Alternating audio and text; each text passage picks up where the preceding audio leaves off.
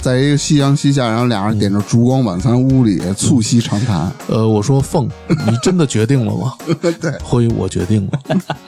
你能够承受得住这些暴风骤雨吗？我尽力。然后结果他就一下出来了，对，然后就是然后不认识我了。今 儿敲门，走吧，凤姐。啊，凤姐原来也光顾过我们的楼龙是吧？嗯，对，啊，是这有可能啊。玩鸭子还玩出感情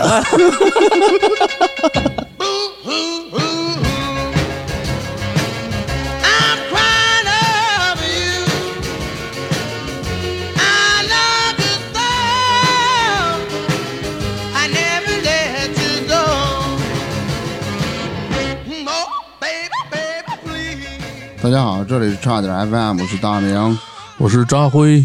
芝芝，我们的粗梅小姐姐今天有点事儿，请假了哎，粗梅怎么没来？刚发现啊，说是有一点事儿，啊，她是人生第一次请假。生第一次。其实最近咱们发布了一期那个穿越，嗯就是穿越到原始部落，然后看了很多的留言，有的听众朋友们说我们这个尺度有一点有一点大，大吗？我们也确实确实有点大啊，主要是我，啊我需要自我检讨一下。对，然后争取我们下次尺度再大点。来，知识开场吧。我先给大家讲几个我最近发现特别牛逼的谐音梗笑话啊，嗯，冷笑话那种。第一个，孙悟空被压在五指山下边，什么时候最想家？不知道，那没家，他怎么想的？对，那哪有家呀？孙悟空被压在五指山下，什么时候最想家？晚上。为为什么呢？夜深人静的时候是想家的时候。我操，是挺冷的。下一个，嗯，下一个啊，你们别答应啊，别占便宜。嗯爸爸，跃跃欲试是什么意思？就是我洗澡的房间啊。岳云鹏笑着对儿子说啊跃跃啊，跃跃欲试。这这有点冷啊，这确实有点冷。嗯，：“下一个啊，刚刚我在外面散步，听到一个男的在跟他朋友吐槽他一个下属，他是公司的处长，说这个下属做事儿唯唯诺诺的，没什么主见，对谁都点头哈腰，而且这个下属每次见到他都要叫他一句‘孽畜是姓聂的处长是吗？’。操，有那么冷吗？是吗？对啊，哦，孽畜，嗯，操妈逼失败。不是你前面已经说了是冷笑话，嗯嗯嗯，那确实挺冷冷嗯，嗯都不用开空调了啊。咱们回到正题啊，嗯，好嘞，我前两天看了一个报告，呃叫《二零一八年中国网红经济发展洞察》。嗯，这个有些数据啊，特别让人吃惊。我先问你们一个啊，说你们知道不知道咱们中国到底有多少网红？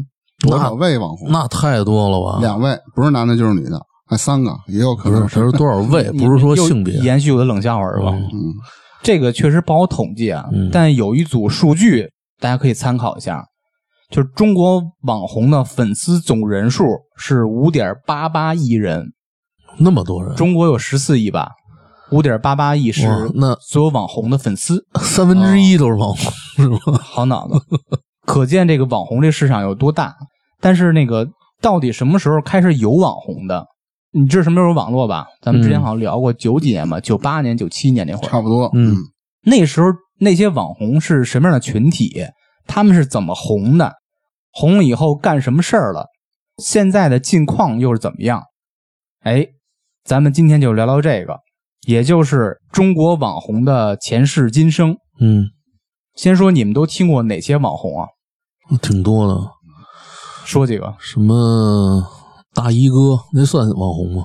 也算吧，那不也不算，他属于电视红，什么犀利哥，这算吧？那那应该算、嗯，还有什么网络小胖，最早那个啊。对对，照片那批啊照片那个，对，就那小胖，还有什么凤姐了、嗯，芙蓉姐姐，这都是很早那会儿的网红，我觉得。嗯，大明老师呢，关注这领域吗？我就 没怎么关注过，我就是他凤姐、芙蓉，这我都知你。关注那个他凤姐，那不是我的。就凤姐、芙蓉，大明老师比较喜欢网绿是吧？嗯，没那倒不是，现在的网红那就更多了，对现在是不胜枚举，这词太用的好吧？多了。现在抖音里头比较火的那些，其实啊，我觉得现在所谓的网红，真不如从前的那个关注度会那么高。嗯现在随随便便一个网红吧，也就是几十万粉丝就到头了吧？好点上百万吧。对，我觉得现在如果真正叫网红，按以前那个方式比的话，应该是至少是千万级、嗯才能算头部网红，要不全是那个脚后跟那网红。嗯，好多都是视频的那种，现在就像蜻蜓点水，那叫什么冯提莫吧？是叫冯提莫？嗯我听说过那还挺有名的，我觉得。对对，挺有名嗯。啊，就跟小女孩，那个能柳县老崔说过，嗯，说下一抖音都什么东西，老鸡巴推荐他妈那个傻娘们跳舞，他是因为关注了咱们，所以推荐了傻娘们不是他没注册呢还。我觉得现在这些网红就是昙花一现，对。呃火那么几天，有的可能就就不行了。他火的时候就赶紧啊，趁着还有热度，嗯赶紧带货挣钱，对要不这劲儿立马就没了。对，对，这所谓网络红人啊，就肯定是跟随着这个互联网的发展的脚步，嗯。互联网发展迭代，他也跟着迭代，肯定是一代代的网红。嗯我觉得这个网红应该分为四代：初代网红、二代、三代、四代。嗯，就咱们摘一些比较有代表性的聊聊今天啊。嗯，首先是那个初代网红，初代网红都有谁啊？那凤姐算不算初代吗？哎，这个问题特别好，嗯他们算二代。我操，凤姐还算二代？对，初代网红的时间范围啊，一般是九八年到零二年这个时间范围。嗯，那时候的互联网属于那个 PC 互联网的初期，咱电脑那会儿，刚有那些门拨号上网。门户网站，嗯。比如说搜狐啦、新浪啦、腾讯这些门户网站刚刚兴起不久。嗯。那时候的信息载体主要是文字，为什么是文字为主啊？图片它慢，对，你忘咱老跟网吧或者跟家里拨号下那黄的照片儿嗯，买小黄色小说，不是？啊，嗯，下一张照片什么都准备好了，然后等一下午就加在一半。对，不是我我裤子脱好了，他那一下午那滋儿还没露出来呢。还 有那会儿下歌，对，下一首歌得得得一个钟头啊，而且是一百 K 的。对啊，要不然你手机里你就用不了这事儿。对，所以那时候都是以文字为载体嘛，因为它速度是可以跟得上的，所以就催生很多类似于文学论坛、文学网站。嗯大家耳熟能详都有什么？榕树下，应该听过吧？嗯嗯，对。你说什么是？榕树下那时候应该是九七年建立，九八年左右，一直到零二年是当时中国最火的文学类的一个网站，这就催生了一个群体，叫网络写手。群体的特点是什么呀？特别热爱文学。你想，他本来是要在现实中出书的，他又没有那么大的能力，在网上写写散文或写写小说，是不是挺好的？嗯嗯，在网上展示自己才华嘛，所以这个这些榕树下类似这种网站会特别火。当时的代表人物，也就是咱们的初代网红，先说一个咱们台湾的啊，嗯，你们一定知道，痞子蔡。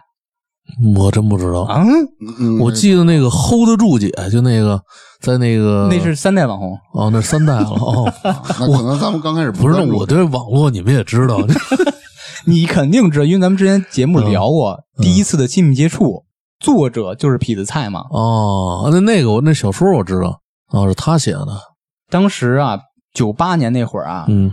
台湾一位特别不得志的博士在读生，就因为无聊啊，因为老过不了那个博士考试，就开始在当时他叫成功大学还是什么大学，在论坛上开始发表一些连载的小说，讲的是男孩在网络上邂逅一位昵称是轻舞飞扬，这应该特别熟悉吧？嗯。轻舞飞扬那个女孩，他们聊天见面，然后轻舞飞扬不辞而别，最后因病去世的这种网恋故事。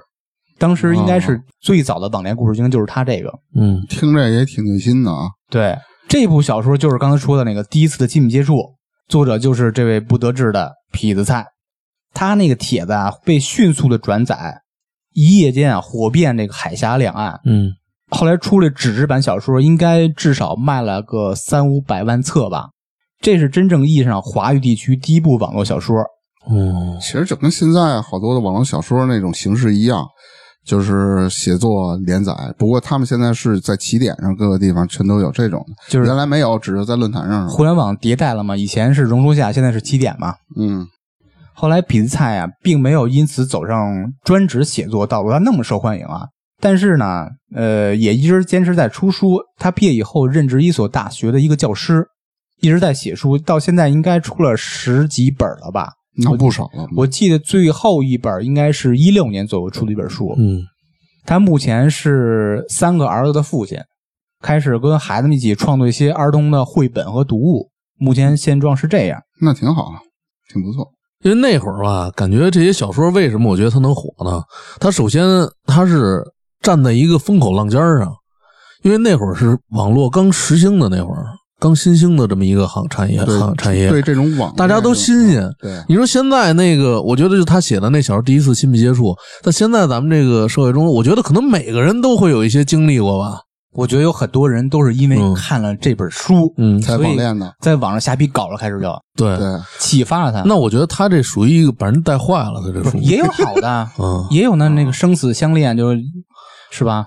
只是我觉得啊他就把过去的什么琼瑶了什么那些东西搬到了，就换成一种另外一种载体，网络上，到线上了，对，线上到线下，哦，对，线下到线上。你的网络还真的不错。不是我只我因为我老在线下走嘛，对，经常扛机子。不是，那是楼龙，呃不是跟扛机器有什么关系？我扛着机器跑小区是吗？不是扎辉一直是在路上。我是民生新闻跑小区。再说当时的初代网红的第二位啊，同样是在一九九八年，一位怎么说呢，不太合群儿的一个在银行工作的江南小城的姑娘，嗯，叫什么？叫安妮宝贝，你听过吗？嗯，没有好像是没有，我对这真没听过，我对这种初代网红没你听过印象？我当然听过啊，是吗？我特别喜欢这个前两天听的。你你可别这么说。这个安妮宝贝啊，开始在当时刚说那个榕树下，嗯发表小说。当时的代表作有《告别薇安》《七月与安生》，你知道吧？啊，啊，这是他写的。他的文笔风格就属于比较阴郁那种的，感觉读他的小说是那种压抑？在冰窖里，嗯光着膀子，嘴里含着冰棍儿，挺好，夏天我就感觉到冷，我都没感觉到阴郁。就是阴郁不是我潮说啊嘛。你就找一天热的时候，你站马路上你就读就可以。就是你读他小说是高兴不起来。你本来啊，那那个，比如说年三十晚上刚放完炮呢，饺子还没得呢，正煮着呢，就要吃现出锅呢，读一会儿他文字就冷了，哦，就饺子都没法吃了。就感觉是清明。我觉得啊，就像这些，有的时候咱们为什么爱看这些比较阴郁的小说啊？你有的时候他跟你能跟你现在的心情产生共鸣，你说年三十那会儿是吧？不一定非得年三十。你看，比如说三十那么阴郁比，如说有的人啊，就是你看，有时候我有时候心情不太好，但是你这会儿你就不爱看那种大团圆结局的东西，你就你发现没有？逼自己一把，让自己哭出来。不是，你看，你看那些特别美好的东西，比如说一些电视一些美好的结局，嗯啊，俩人相爱，或者说一家子和和美美的，嗯你看着更难受。你不如看一些跟你有共鸣的东西，比如说他小说比较阴郁，他比你还惨，感觉哎就，是你找到平衡了。你不是一个人。对啊，我不是一个人在战斗，嗯，你张辉这个代表了一部分人的，那肯。定的，很多人都这样。那我我我觉得不是，我也不哎，那你难受的时候，你喜欢看特别高兴的东西是吧？就看毛片子。不是。张辉是往上比，他比不了，他只能往下比了。哎，往下看你会很快乐。啊，好好好，但梅老师爱读这种阴郁的吗？还是挺喜欢我不爱读，不爱读，读特别热情似火那种，嗯，郭富城那种文学，我读的都是比较热血的那种，呃，就是圣子道是吧？热 子道文字那漫画嘛热血足球嗯，那种类型的。这安妮宝贝也在当时迅速成名。后来这个应该是二零一四年，嗯不知道为什么改名叫庆山了。为什么？庆祝我我说我先说了，不知道为什么哦，庆山，庆祝的庆，山峰的山。后来这个安妮宝贝有辞去银行的工作，专心写作，一直到现在一直从事跟文字相关的工作。哦，啊，那等于是换了个名儿还接着写，我估计写的不够阴郁了，就不能叫安妮宝贝了就。可能他觉得哦，对他这个名儿不太符合他的写作风格，哎，你觉得有道理吗？对，其实，在初代网红那时候啊，在文字方面啊，还有很多人有特别有造诣。嗯说三个，你们一定都知道啊。嗯当时这三人是网络文学三驾马车，嗯排名首位的宁财神，啊，那这知道，啊这是写《武林外传》那个。武林外传》《龙门镖局》嗯嗯这是作者。不过这大哥也没怎么学好，后后来来不是吸毒啊，还是怎么啊着？给逮起了，现在也没什么消息啊。另外一个，你们说这个笔名应该不太清楚，但说真名一定知道。嗯，笔名是李寻欢，真名是陆金波他写过什么？李寻欢知道，啊。当时也 这不就一人吗？写了很多那个李寻欢是那小说里的人，不是，啊，小李飞刀。别那么瞎解释，嗯 说你没文化。这是他笔名，嗯他真名那个叫陆金波，后来签了韩寒啦，什么安妮宝贝了，嗯他成了一个果麦文化嘛，嗯现在董事长，开始相当于弃文从商嘛，那这算混出来了。嗯，也不能这么说，他嗯就是同样做文字工作，只是说赚钱比较好，挣钱。对，嗯挣钱商业头脑，嗯，三驾马车最后一位就是邢玉森，听着耳熟吗？这真那么耳熟啊？就是《武林外传》那个邢捕头啊，啊啊，就是他啊！当时宁财神写这个《武林外传》，这个邢玉森也是其中一个作家，他把他啊恶搞了，恶搞到里边了。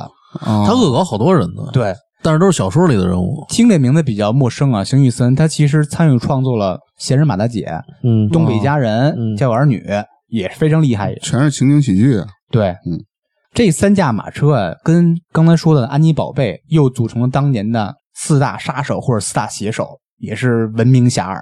嗯这个初代网红，你们还有什么补充的吗？没有，我听了一遍。出那那个，我就我一开始说那个小胖，就那网络小胖，他算第一代吗？那算第二代。他已经算第二代了。对，我刚刚说了，第一代啊是文字为主，因为网速慢嘛。网络小胖恶搞那个全是照片的，属于第二代了，因为网速上去了，就可以传播比较快那。可能我接触网络比较晚，那会儿我还在纸质版的读物中呢，就是看书呢那会儿。知音故事会是吧？哎，对，嗯读者，一七年的事儿是吧？嗯、啊，对对，我前两天还读的。这些初代网红啊，就是专指这些文字创作者。嗯那时候的变现方式主要就是出售版权和改编权。嗯刚咱不说的那个报告叫网红经济嘛，嗯，所以跟他那个变现方式要挂上钩的。咱们进入第二代网红，哎，第二代就网红就比较多了啊。第二代网红时间范围啊，一般是指零三年到一零年。嗯嗯那时候的互联网啊，是属于还是 PC 互联网时期啊，嗯但属于中后期了。博客这个东西开始兴起了，就图文，对，那时候就是图文了，但是有少量的视频啊。嗯那时候主要的传播途径就是刚刚说的提到的那个博客，嗯还有一些论坛、兴趣论坛。主要的网红群体就是有有话题性、有争议性这些人，嗯他们这些人特点就是特别愿意不出位，不走寻常路。代表人物咱们耳熟能详的，刚刚提到了也，芙蓉姐姐，凤儿姐是吧？什么罗永浩、木子美，哎刚才扎辉说的犀利哥，这都算吗？嗯还还有逼哥，啊，对，还有逼哥，那挺牛逼，不是现在他有点碎了。现在有点岁。咱先说那芙蓉姐姐吧。芙蓉姐姐怎么出名？你们有没有印象？我有印象，那会儿我记着上大学呢，她上大学是吧？我上大学呢。那那刚我记得他好像在什么论坛里头老发自己的照片在一个论坛里头是吧？北大、未名和清华啊，，对，水木清华，什么清华。嗯，老发自己的那些照片儿。他那时候啊特逗，发明一种舞蹈，嗯我忘了叫什么名了，说是练这种舞蹈就能把自己 S 型练出来，嗯，就摆一自己些千奇百怪的姿势。自己练。他练完以后吧，在网上招这些学员，嗯真有人报名。他为了迎合这帮学员的口味啊，就自己开始拍各种照片儿，嗯就是 S 型，其实露着小肚子，露怎么着呢？不是特别好看那种的，就发到那个那个那个那个论坛上照片儿，大家就开始觉得这人挺他妈奇怪的。呃，那会儿我觉得他就是属于有点那种扮丑，但是很吸引人眼球。哎，他就是觉得他想把他觉觉得那会儿自己的身材非常好，也不知道他自己真这么觉得还是怎么着，反正他就觉得人家男人看见他的身材就会喷血的那种感觉，就是非常有吸引力，非常有魅力自己。男的喷血，女的嫉妒那种呗。嗯，你知道芙蓉姐姐这个称呼是怎么来的吗？我忘了，他因为他爱吃芙蓉鸡片儿，不是，嗯她就是发完照片，自称自己是清水出芙蓉，天然去雕饰，给自己安了一叫芙蓉姐姐。她原来的网名好像不叫这个，嗯叫什么清风什么忘了啊。嗯然后后来大家吧就统称为就是芙蓉姐姐，其实代表一种嘲讽，出水芙蓉，就跟她那个知识说的似的，一般都是具有话题性的。嗯但是他的经历也比较好，嗯拍过话剧、电视剧什么的，还主持过各种节目。这当然是他火了以后啊，其实吧，我觉得啊，芙蓉姐姐，你说单从外形上看啊，如果她要不是自己要故意的去扮丑或者怎么着，要想博出位、那博眼球，长得就是一普通人，也没说有多难看，嗯，呃，就是一个普通人，一般非常人。普通，但是普通人就做那些造型，觉得自己特别美，就觉得有让人有一种是吧那种感觉。啊，对，我觉得他其实我啊嗯，我觉得就算她真是一个美女的话，她要是老总是故意做那样的动作，那让人那他也火不了。她也爱，哎对对，而且人家也只会说，哎，这女的有点做作，感觉好像自己诚心就是要装一样的，怎么样？那时候感觉就不说审美了，大家有点审丑的时代，嗯，就觉得越不出位越觉得有意思。对，就是越跟别人不一样的越有意思。对，其实他当时发在清华北大这个论坛里边啊，没有特别火，嗯但是他那个芙蓉姐这名号已经被人叫起来了。零五年那会儿吧，有人手欠，直接把这些照片啊打一包发天涯上了。嗯，那时候的相当于他崛起在清北，爆红于天涯。05你说他是之前自己就这么设计的吗？我觉得并不是，可能他跟这个我觉得吧，他赶上那个时代了，他就火了。她一开始可能也没想到自己会这么火，对，他就应该不是设计的。对，嗯，但是呢，随着知名度越来越高，我觉得他就想走这种风格、这种路线了。你知道现在芙蓉一场出场费，我从网上搜的啊，你知道得多少钱吗？嗯，呃，对标一基本是二线明星吧，出场费二十万，但不是说那种流量的，流量明星也不软了，她挺励志的。现在是这都多少年了不叫芙蓉姐姐了，叫励志女神嘛，这不是减肥成功了吗？这都多少年了？他是减肥了。嗯，减肥你想他完真是零五年出名的现在十五年了已经。对啊，如今的芙蓉姐姐已经就不能说是初代网红这这这身份了啊，这说这个嗯，已经是升级为北京芙蓉天下国际文化传媒有限公司什么什么什么职位总总裁啊，？C C C E O，哎呀，真是挺牛逼的。资产也过了亿了啊。嗯是吗？对，真的，对哦对，，挺牛逼的。对，这挺励志的，厉害嗯然后跟他形成一个鲜明对比的，就是咱们的罗玉凤凤儿姐，也不能说鲜明对比吧。就是人成功了，他没成功。嗯其，实芙蓉，我感觉她她其实还是有两把刷子，她并不是那种纯是为了博出位，然后卖丑，又说一些话题性的，把别人的眼球给吸引过来。她还是有她自己实力的。嗯，那你觉得凤姐呢？你怎么看？其实凤姐最早的是，她主要是凭借一系列比较雷人的言论，在网络上迅速走红嘛。嗯反正自称啊，九岁起博览群书，二十岁便达到了人生顶峰，智商前三百年、后三百年无人能及嘛。然后跟那个大家说，他主要研读的是知音、故事会等人文社科类书籍，就吹牛逼啊。还称自己是什么琴棋书画全懂，我觉得啊，罗玉凤凤姐她是有点故意的成分在里头，对对她是诚心，我查到资料啊，嗯沙辉说特别对。嗯当时芙蓉在前，罗玉凤看着芙蓉啊有那个甜头可尝，嗯她主动。当时有一个网络的一个潮手嗯叫杨军儿，他主动找他、嗯说我要出名儿，你给我包装一下，把我推出去。那时候才有那种什么征婚啦，什么哦对琴棋书画啦，嗯就开始包装自己，他才慢慢出的名儿。啊，凤姐几个我了解的比较雷人的事件，啊就是有一凤姐做客一个叫什么 Lady 呱呱，这是我搜的啊，我也不太清楚、啊综艺节目吧啊，对，自曝自己啊仍是处女，说那会儿不是范冰冰特火吗？说不把范冰冰放在眼里，然后说自己交往过的男友招之即来，挥之则去，那么个感觉。更爆料英皇要跟自己签约，说是他的目标是巩俐，就完全做点胡说八道，这你知道吧？他就是觉得那会儿，我记得印象最深的就是他想择偶的标准特别高，嗯对对，特别又得学历又得高啊，然后外形也得好啊。博士还是是吧？非剑桥什么不不娶什么的呢？我觉得他就是属于就是说明知道自己怎么着，但是就是故意的还要去卖丑。他就要博出位，啊他就要通过自己这些呃这些言论啊，去把自己名气拖上去，让更多人关注他，才有机会所谓的变现。嗯啊，后来不是去美国了吗？对还一10年去阵说是在原就是在美国的这个凤姐啊，然后听消息，反正说据说国内某代言洗发水用品的企业将花百万重金，嗯请他代言其呃公司旗下的一一款洗发水。然后这个广告语啊，就是挺有意思的，就是嗯至少让男人从背后垂涎你，因为他不是长得比比较那什么吗？嗯说从背后头发是吗？而且这个广告也分成了 A、B 版。嗯那 A 版我记得就是就是前面真拍一个特别美的一个跟背影似的，然后凤姐转过头来了，就完全就崩了。那是不恶搞的吧？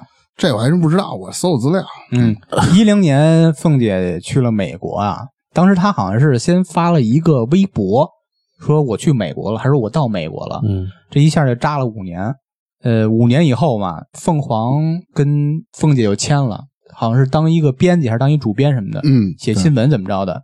但是现在啊，目前的消息是凤姐已经拿着绿卡了。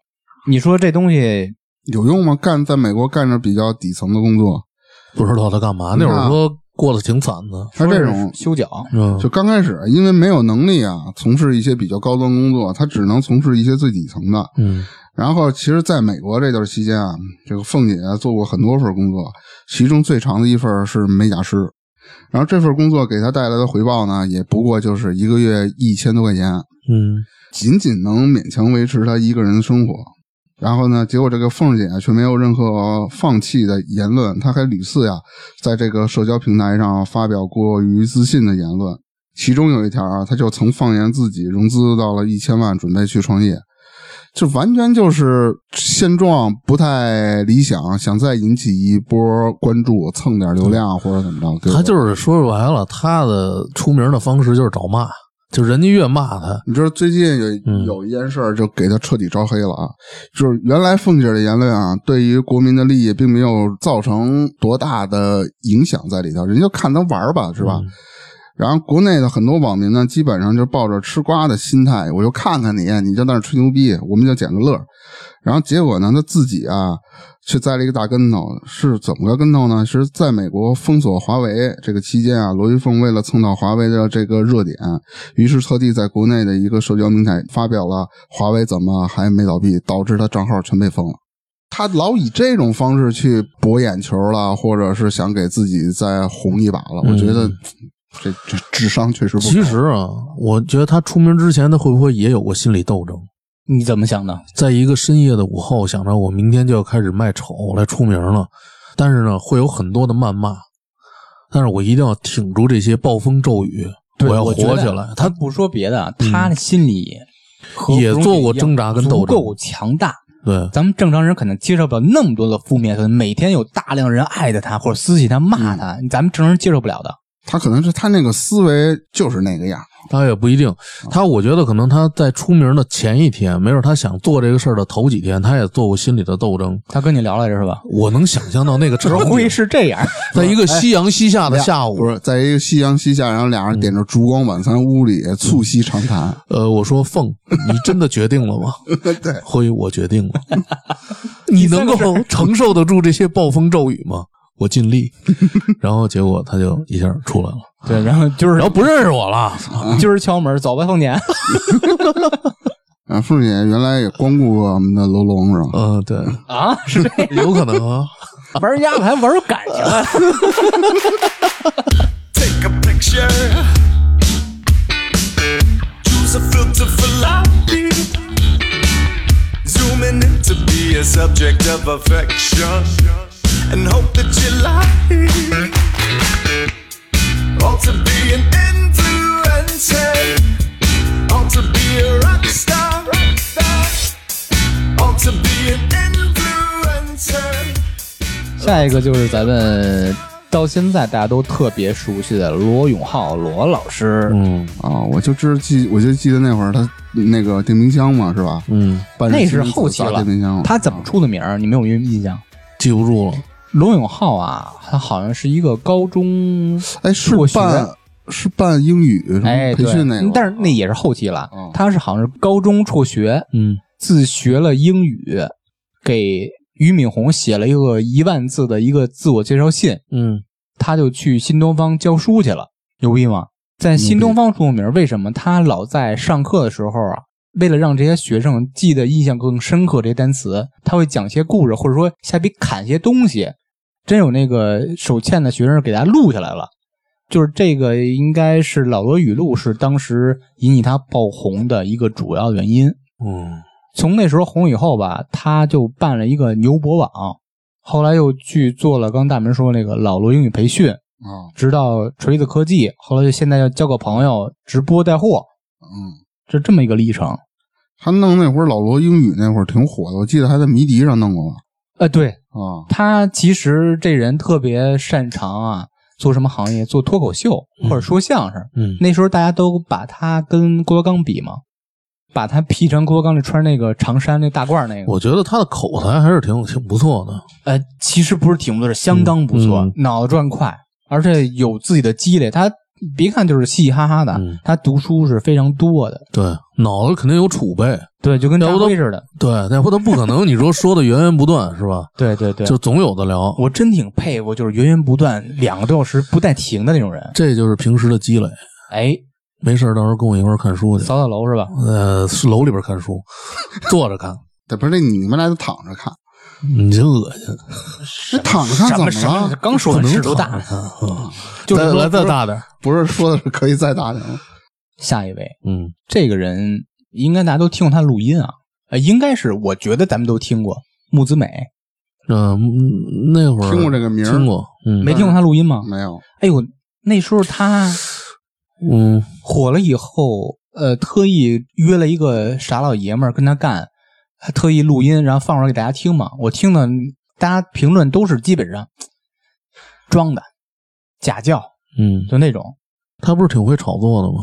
其实按我说呀，也不算炒作。如果跟凤姐比的话，嗯她只是那种真性情的流露，不是非常主流而已。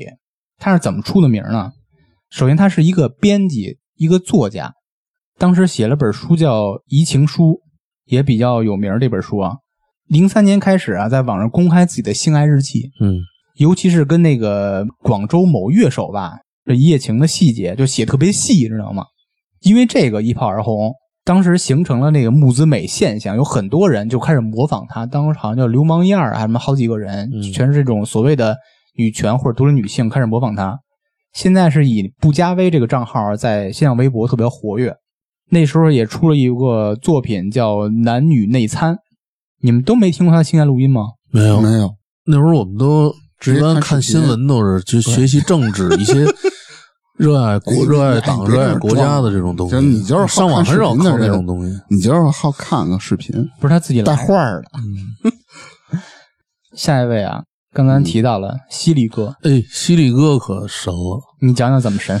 我记着那会儿我特别关注过这个事儿，因为他的那个当时那个发型也好，还有他的穿着，在日本不是引起轰动了吗？还有在国外的一些在在全世界都引起轰动。，对都引起轰动了。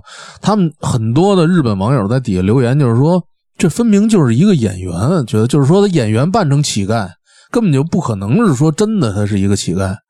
只是说那会儿犀利哥的发型也好，他的穿着也好，正好撞上那个潮流，哎，正好撞上那个日本人的那个审美，还有一些当然一些欧美的人也很喜欢他这个造型因。为那时候特别流行街拍嘛，嗯正好在街上拍了。对，但是说实话，犀利哥那个眼神啊，还有当时那造型，确实挺犀利犀利的，确实挺犀利的。对，还不是撞脸一个日本的一明星叫什么来着？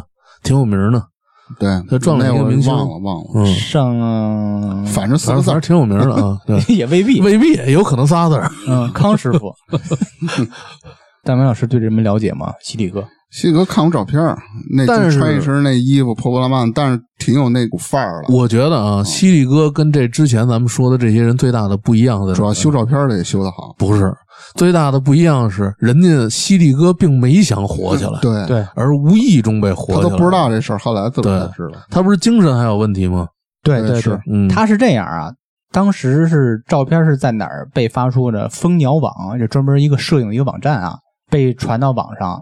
一零年左右，在天涯迅速走红，当时被网友称为“极品乞丐”。嗯，对，乞丐中的王子，对他成名之后啊，生活就是有点巨变，参加各种商演。但是刚才扎辉也说他精神有点问题，嗯，所以导致他生活并没有得到有效的改变，也不可能像别人一样就从这个乞丐变成一个网红这种身份嗯转变。后来说又继续去流浪，什么家人也找不着什么的。对，他不是后来褪去了这些他的那当时那些穿着，嗯，有个公司想包装他嘛，对，让他做了一个走秀，他当时完全就没有那种感觉了，没错没错，就变得特别，就上台都很紧张的那种。那照片是特别偶然。其实我觉得啊，这个事儿跟犀利哥没多大关系，嗯，因为犀利哥平时你看他除了那张照片之外，平时在跟别人的接触中也看不出有什么太大的特别，对。只是那张照片抓拍的好，对对对。真的。对，我觉得他吧，这个就是完全就是属于一种巧合，一种偶然形成的这么一个当时的一个风景。没错。下一位，嗯，这大家都非常熟悉了啊，嗯。当时的网络炫富女之一郭郭美美。郭美美对，她是因为什么出的名啊？就是炫炫富啊，就是炫富，好像也要把一个就是那照片，玛莎拉蒂最出名了嘛。嗯，嗯，还有红十字会对，嗯。现在好像真的没有人再捐给红十字会了，对，嗯，你说他这个也算是，不好说。嗯，不好说，不好说。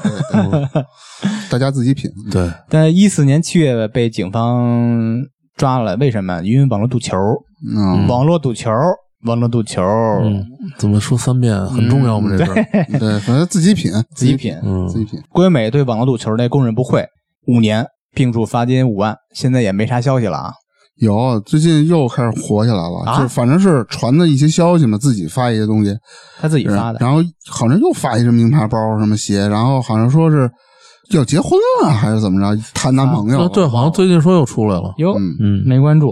嗯，来吧，嗯就是你们特别期待的逼哥，逼哥最早的时候，我记得在那个是优酷上看视频，嗯，然后就是那种比较夸张的一种表演形式。其实他前一两个视频有一些接地气，但后边的就纯属瞎闹啊。前段时间不上了一些什么职场类的一些节目吗？嗯 那他妈挺逗的，你看了？啊，求职那个吧，啊，求职，也不是前些日子了，好像是呃，啊，他上过两次，多少年前上一次，好像最近又上过一次。嗯，后来我觉得像这种就有点泛滥了，就像这种类型，像还有那个什么大力哥，我要喝大力，天天喝止咳糖浆那个，忘了。你记得吗？嗯不知道，就是上人家偷止咳糖浆，这都就是他止咳糖浆嘛，喝着上瘾，里边有什么东西，然后喝着让你上瘾，然后他一采访就我只要喝大力，就喝大力，天天就止咳糖浆喝一屋子，全都是那个盒。神经病嗯可见你关注人群啊。啊！对，啊，对，黄赌毒，其实逼哥呀，在刚开始跟大明老师说的一样啊，嗯也就是为逗闷的，逗着玩儿。逗乐。他突然什么呀？感觉很多人开始关注他了，有粉丝基数很大的时候，嗯他有点想怎么能更火一点儿嗯就开始走一些不同寻常的，有点人有点这么的恶心。不走寻常路。对，作妖，对，就那种特别的让人恶心的那个一个。你看到到火锅里涮袜子吗？嗯然后放嘴里给吃了，那个我操！还有就是在地铁里说什么。呃，你们敢吃屎，我他妈敢吃屎！就那种 对对对，你们家敢吗？我他妈敢吃屎！就有点过了。我觉得像这些网红啊，和咱们以前没有网络、没有网红的那会儿，就全都是那种真正的明星的那会儿，大明星，像什么刘德华了，他们这些人，人家是总是以阳光的方式，一种往好的方向、正能量的方向去发展，让人大家越来越喜欢他。而这些后来的网红，我觉得总是想博眼球、博出位，用那种扮丑、那种扮脏的那种，因为他没有能力，没什么像刘德华那样什么所谓的阳光和正能量的方式让大家喜欢，他只能靠这种他最熟悉、最原始的那种方式让大家了解。可是你觉没觉得那会儿的明星之所以能火，也是赶上好时候了？你举个例子你看啊，那会儿的明星，他们通过的方式是什么？电影、电视，啊，还有一些开演唱会，对这种，他们不像后来的这些网络这么发达，哎以后就是你普通人都可以利用自己的一些特长或者才艺，或者就像还有那些扮丑嗯来火。说白了就是他没有话语权，就是更多的民众。那会儿为什么只要包装你，包装你，他给你弄一些活动也好，吧，炒一些绯闻，公司包装你，是他让你火起来的。要一个人他只是一个个体的话，没有人包装他，没有人那什么他，没有人捧他，他自己也很难火起来。那些明星，没错，但是公司他只是会包装那些很有，就相对来说在人群中比较出众的那些人，嗯，就或者说有能力或者有背景的，他不会说让每一个像咱们这些就是想很普通的平凡的人想出名的人，他都会包装你，那不可能。所以说，现在后来网络弄出来这么多的人，他为了博出位，为了博眼球，他就会弄一些他自己包装自己，包装自己，他怎么能够比人家跟一般人不一样呢？特立独行呢？就是做别人一般不爱做，或者说不敢好意思做的这些事儿。所以他只能用这种方式来出名。嗯他好的，大家你说真正就像咱们普通人，大家能差在哪儿啊？一个人和一个人能差多少啊？这就是我之前咱们嗯老聊天儿说过，什么叫出名啊？出名分两种，一种是出好名，一种是出恶名。嗯但是他都出名了，嗯出名直接就可以变现了。嗯，他不管是怎么出的名，对，这个结果就是这钱嘛。就要人气嘛。对，嗯，我记得有一次我拍一个马拉松的一个比赛，校园马拉松，我当时去拍那么一个活动，突然说这就底下人说说那个今天有有明星，哟，我说这这么一这活动还请了明星来了，后来我就看主持人在台上介绍说有请我们著名的网红谁谁谁，我一上来首先啊这人我没听说过，嗯二他上台他连妆都没化，就是素颜出现。我觉得说实话啊，我在底下我拿摄像机随便扫一圈，我定格一个女孩都比她长得好看，这简直太普通这么一个人了。但他一定有过人之处啊。我没去，我没想去了解，后来我就走了。嗯，我所以我觉得这个网红现在简直就说句那糙点的话，是个人都可以当网红。现在啊，就是进入所谓的第五代了，全民皆网红的时代。咱们回到刚才这个二代网红啊，嗯就是零三年到一零这个阶段，你们还有没有补充的？这个时候，嗯，那小胖算吧，小胖算，我说了好几遍的小胖。小胖算，我觉得小胖特别可爱，就那网络小胖，他也是属于没想红被弄红，跟犀利哥有一拼，也是因为一张照片拍上他了。哦，我知道了，然后后来小胖呢，我记得他做节目的时候特别可爱，呃，就是主持人问的说。你无意中被人家拍下来以后，然后你成为一个网红，大家都知道你，呃，你喜欢大家在网上各种 P 图吗？就是不是把他的脸 P 到各种图上吗？嗯，后来小胖说一句：“我不反对，但是你给我 P 到什么机器猫的身上，还有一些比较可爱的这些我不反对，但是我希望大家不要把我 P 到一个女人的身上，底下还是一个裸女。有那个嗯，他的脸是一个正常她的脸嘛，嗯是实际上竖俩辫子，对，是那种嘛，那个还有就穿的底下特暴露，露着大腿，然后脸是她的那种。然后小胖说：“这个我就觉得有点很不好意思，然后觉得被侮辱的感觉。同时期还有一个嗯。也是照片的龅牙哥，有印象吗？龅牙。就是戴眼镜特瘦溜一小孩儿，然后老呲着牙。没什么印象。啊。没印象，嗯。我观众比较小众，估计。他们回到这个二代网红啊，嗯。他们的主要变现方式就是参加一些商演，有的人可以进入演艺圈儿，靠这个方式挣钱。对，咱们进入第三代网红，第三代网红的时间范围是一一到一四年，嗯嗯那时候已经进入移动互联网时期了，微信啦、微博都有了，嗯而且是非常兴起了。所以那时候的信息载体、视频、嗯图文都有了，相当于全媒体时代了。主要传播途径就是些微博、微信，少量论坛，主要是这些。嗯那时候的群体啊都活跃在哪儿啊？微博、段子手啦、公知啦、大 V 啦。那时候他们那帮群体就是什么呀？言论特别个性，有很多人是 QOL 占领一些话语权。代表人物比较熟悉的就是刘吉手，有一首是微博给人点评那个吗？对对对，啊，他是靠这个叫出的。人家叫什么尼古拉斯赵四儿，啊，那是东北 F 四，你说的？对他就是本来在豆瓣叫刘一手，后来啊，微博兴起以后吧，那个刘一手被人占了，他改了叫刘吉手。老有那个小姑娘或者小男孩啊艾特他，发一张自己照片，让他啊点评，说首哥给我点评一下，然后就是负分滚粗，就就不是他现在说一堆乱七八糟那种，我查了就全是特别下流、特别弱逼的话。先形容你的长相，比如什么那夜店，他妈你就蹲着喝酒那种什么死狗什么类似这种东西，对，然后说也挺有意思的什。么负分儿滚啊，你你比较欣赏这种风格是吧？不是，我看他说的挺低俗啊，是他是挺低俗，对。就捡乐呗。后来他呃给王思聪过生日，在哪儿啊？嗯在海南还是在珠海啊？嗯，放出自己照片了，然后大家一致说负分滚粗，巨丑那男的知道吗？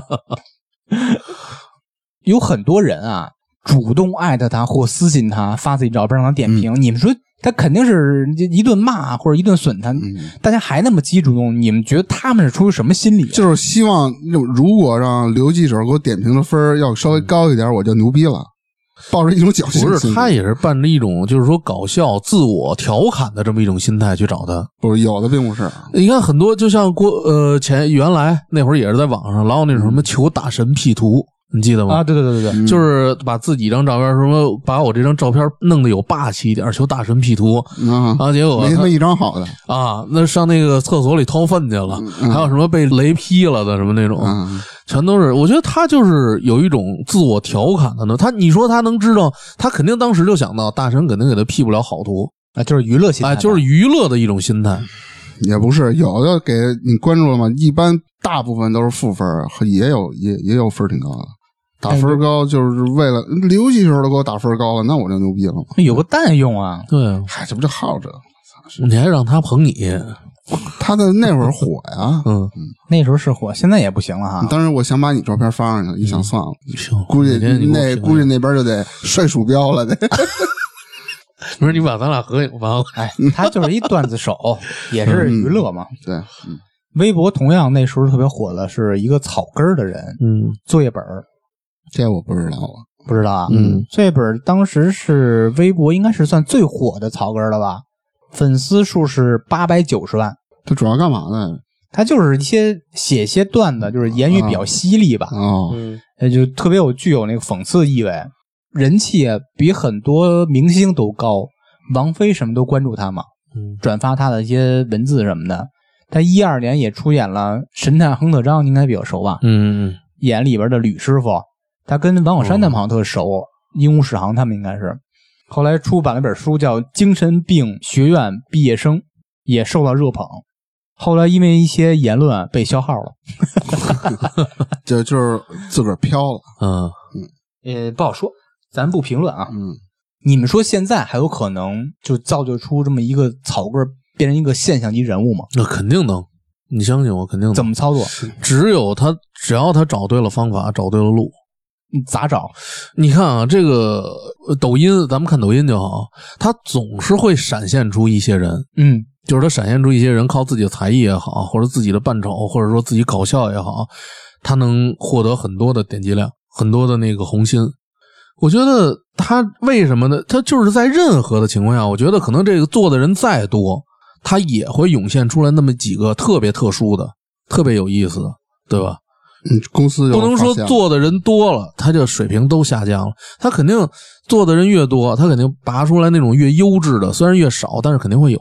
但是我觉得不太同意你这点啊。嗯，因为我现在发现抖音这些短视频啊，同质化特别严重，同质化，就是对，就是一样的，就是就是，比如你比如结构架构一样的，A 今天新出一个段子，嗯瞬间说电影瞬间啊 B、C、D 到 Z，嗯就是立马就有人翻拍，都是一模一样的东西。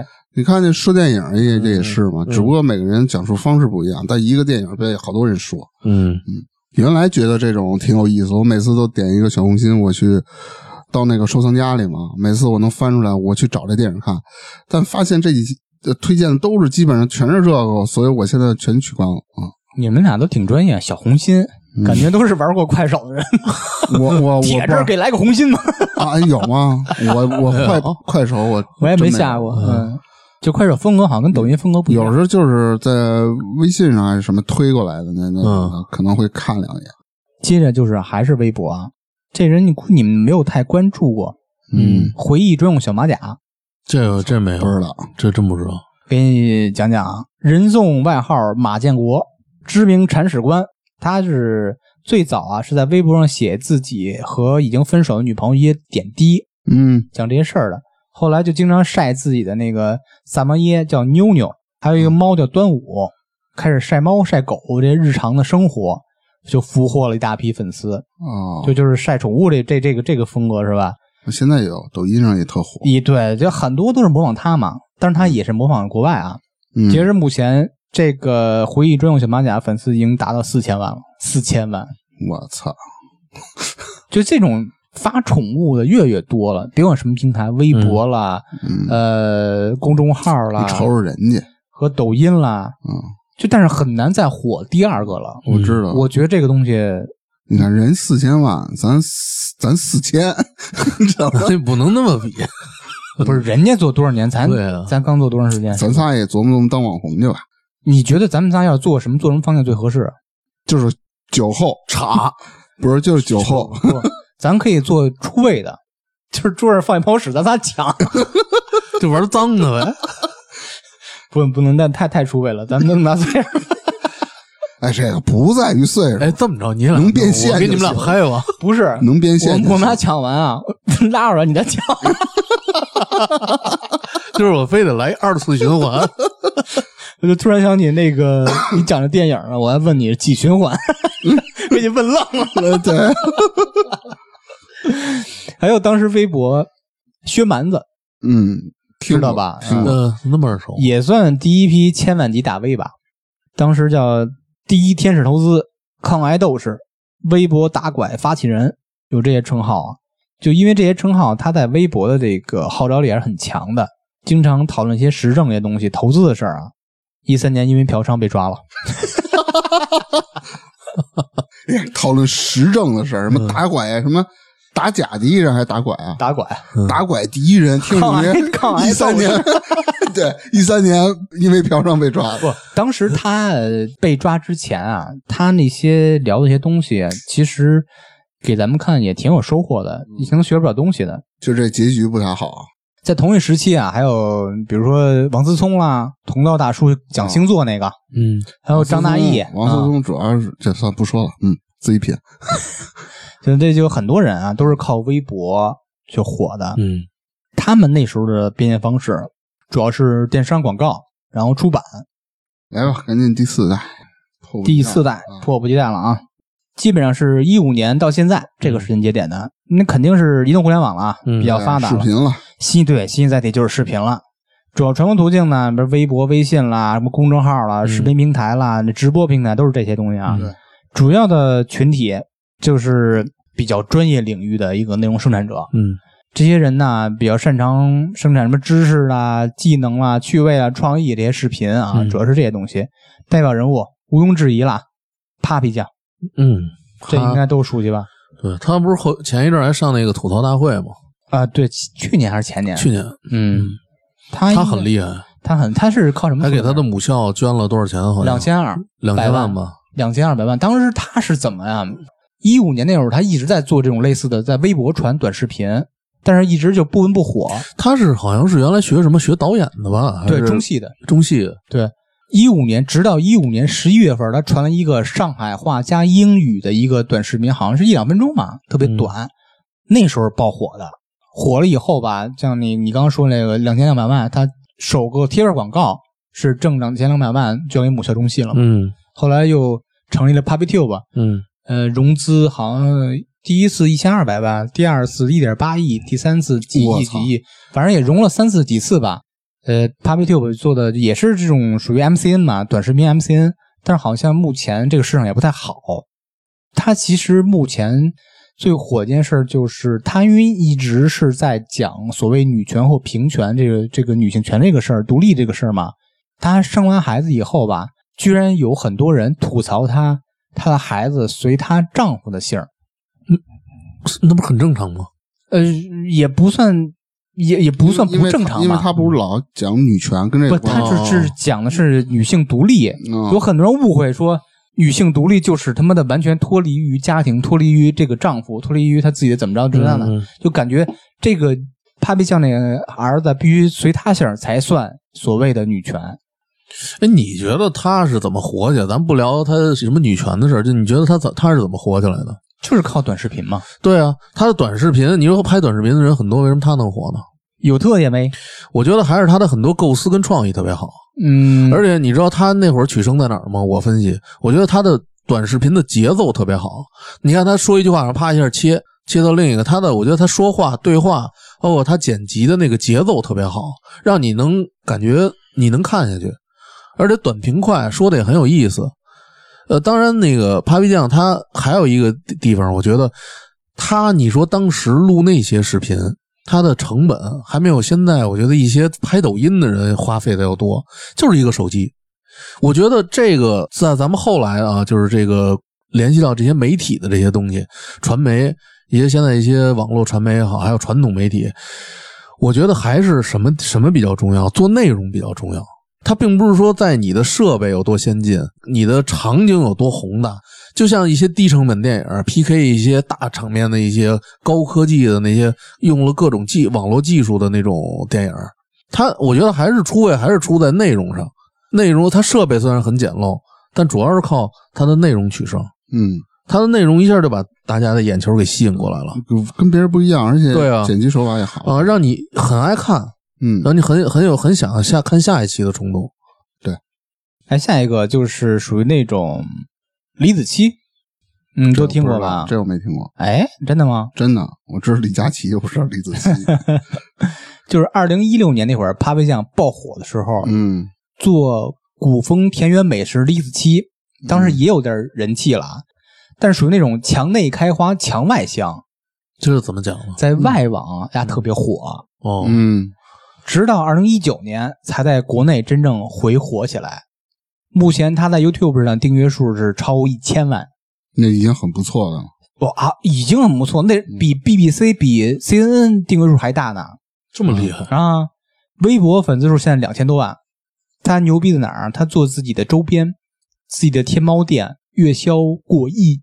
要不我说呢，赶紧赶咱微店开起来，咱也做周边，比如扎灰扫楼，你看他做的是那种田园古风美食，嗯。你这能感觉那种，他相当于穿着一个特别古朴的衣服，嗯。去小溪边，呃，洗洗个桃，洗个杏儿，或者让你看着就有想吃的冲动。再随便钓个鱼、钓个虾，现做、现磨什么这粉儿大面的，就那种东西。他就是把很多人想象中的生活过到了现实中。所以嗯，李子柒那种想象中的田园生活，你向往吗？向往啊，肯定，但是你不能说作为一种常态，偶尔那样还可以。调剂，嗯，其实常态也不错。生活调味剂嘛，你长时间你也受不了。对，经常扫楼也受不了。你可以试试别，田园生活，你看，就跟很多好吃的不错啊，对你老吃你老老吃也烦。就腻了。对，你说说，你比如说一些大餐，嗯，是什么呢？我没没吃咱。就这么说，螃蟹你天天都吃，你天天都吃，这嗯。你吃一个月，你试试，你下次再见着螃蟹，你肝儿都颤。对，啊，他就该他，你看他那种田园的生活，他过多了，他就该怀念都市的生活，对，就那种对对 熙熙攘攘的这种繁华的这种社会，待一段，我再去乡村体验一下，对。是吧？嗯，总是在乡村也受不了，对，你是离不开生活不方便。对，都市是离不开的。嗯，也未必，但是如果你从小就生在那儿，长在那儿，没离开过，他们也有想脱离这个环境的时候啊。他没见过外边世界呢，他觉得生活就应该这样呢。我觉得这个啊，现在这种情况太少了。你看，很多像一些偏远的山区的一些人，也都想去大城市打工。这个就是我想说的，嗯，他为什么在墙外那么香啊？外国人会不会以为中国人都是过这种生活？我是觉得那这种生活在国外那种发达的国家也好，包括咱们发达的一些城市也好，他们都是向往这种生活的。就是有很多不了解中国的外国人看完李子柒的视频，肯定会以为中国人每个人每天的生活都是这种生活，都是这样的。也有可能，这个对咱们来说是一个好事还是一个坏事？这我分析不这个我觉得没有好坏之分，啊。只是国外人对你的一种想象。这种想象也没有什么不好，他可能觉得你这儿虽然很甜美，但是很落后，田园生活是吧你？看我，我认为老美就整天开 party 呢，对吧？他无所谓，他愿意怎么认为怎么认为，不影响咱们的生产总值，国民生产总值，对吧？嗯，下一个就是咱们刚才提到的李佳琦。带货，嗯李佳琦怎么火的？带货吧？带货吧，直播，嗯，他是带他刚开始是刚开始带直播带的是美妆，对，就是给人讲美妆什么的，拿那个口红什么的然后，吸引了一大批的女粉丝嘛。对他原先啊是一个月薪六千的化妆品导购，嗯，后来他懂，他也懂这个。一直就从事这个直播这个行业，呃，就是专门卖什么口红，嗯可口红为为开始啊，慢慢做一些化妆品。嗯，他好像是做了一年还是几年，就是月收入六位数了。其实跟他这个人也有一定关系，细皮嫩肉、白白净净的。你要说你让扎辉去，让让让让我去，那就完完蛋操，我还可以，你都别去。人直接就退货。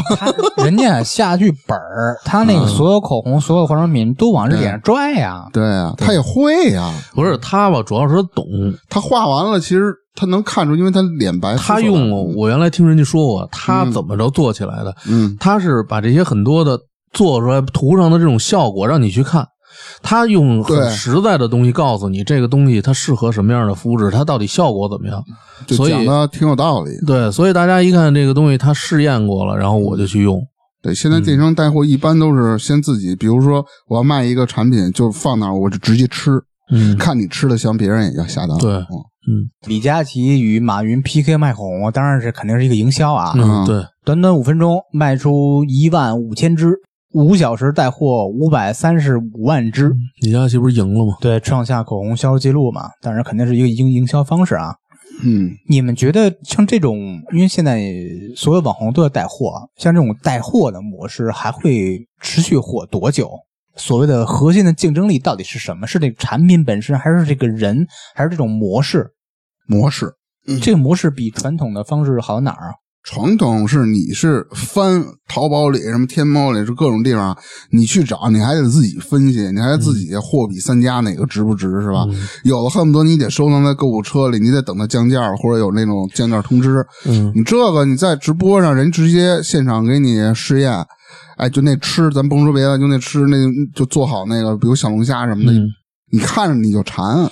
那前一阵陈赫不也带货吗？嗯，陈赫挣了好像都是八千万吧，还是多少啊？就没没多长时间直播。现在有点名气人都在带货，为什么？我觉得他们不光是有有那个用自己的名气来带货，对对，一是影响力对对，是因为他能，我一一听陈赫，立马一大堆粉丝全进来了。嗯，首先直播间给你挤爆了，对吧？对，我就在罗永浩首次直播时候看来着，我也并且下单来着，嗯啊，是吗？这是对他的一些之前所有的遗憾，因为嗯他讲那些段子吧都没花钱听的，我就买了一个牙刷，嗯，三十九块九，算支持他了。那你这种心态，就相当于有一首歌唱的，咱们都欠周星驰一张电影票。那是歌吗？对啊，是一首歌啊是吗？啊，叫《粉丝记事本》嘛，徐誉滕的。我的妈呀，嗯，就是咱们都欠周星驰对一张电影票，可不是一张。这不止一张啊，对真不止一张。嗯，因为他那片子都咱都在电视上看的好多。嗯，现在这个第四代网红，你们还有补充的吗？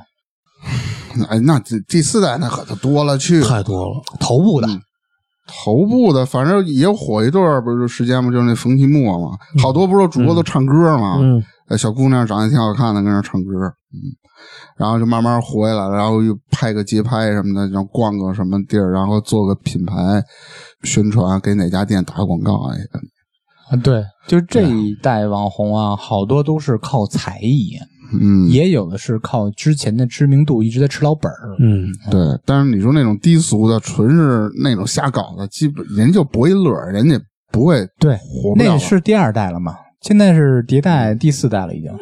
嗯对，他们第四代主要是变现方式就是刚说的电商，嗯，还有一些咱没提到的，其实罗振宇嗯那属于知识付费嘛，嗯，也算一个代网红对嘛。，其他就没有了。其实我对网红这个也不是特别特别去关注的。嗯，我觉得今天说这么多，你甭管初代第几代吧，其实每一代每一代都在变化，每一代都是往好的这种方向去走。但是大家也不要盲目啊！你看着人家直播了，当网红了就能挣钱，觉得自己可以放弃工作、放弃学业，我也去搞直播。你得有真才实学，你肚子里有知识的情况下，你才能去创作一些别人能愿意为你进行付费的一些内容。现在是内容是最主要的嘛，对吧？你看李佳琦，如果他没有干过那么多年的那个化妆品的这种东西，他没有钻研过这个，他能直播带货吗？他带的好吗？所以是做自己熟悉的领域你。看 Papi 酱做那些呃做视频，人没有中戏底子，是不是？那也做不了，是不是？对，也不一定非得是中戏底子，人至少学这个，他不是学导演的吗？我记得。对啊嗯，人都知道这种剪辑的手法，人人概念里它是它是有的。你不要说认为我我就跟家一坐，我支个手机，我整天我这唱歌，完了就能火，就能把流量攒来，就有公司找我包装我，那就是一百万里也出不来那么一个。对，因为现在大家都想当网红，都觉得网红简单，都挣钱，其实真的不容易。太不容易了。这因人而异吧，看自己的能力，然后对自己的能力有个对评估。正视自己，对，你得认清自己到底是适合不适合。干这个可以，但是还是工作和这个结合着来。你别为了这个工作我就不干了，对吧？嗯行，我反正就说就说这么多吧。如果这期节目有我们没有提到的网红，而且是您比较关注的，您可以在评论区里给我们进行留言哟。好，那咱这期就聊到这儿，拜拜拜拜拜拜。好，拜拜。那节目的最后呢，欢迎大家加入我们差点 FM 的听友群，可以在群里抢先试听节目的精彩片段，也可以和我们互动聊天儿。进群的方式就是添加我们的微信号 c h a d i a n e r f m，我们会拉您进群。同时，也欢迎大家关注我们的微博还有微信公众号。那我们今天的节目就到这里啦，下期再见，拜拜。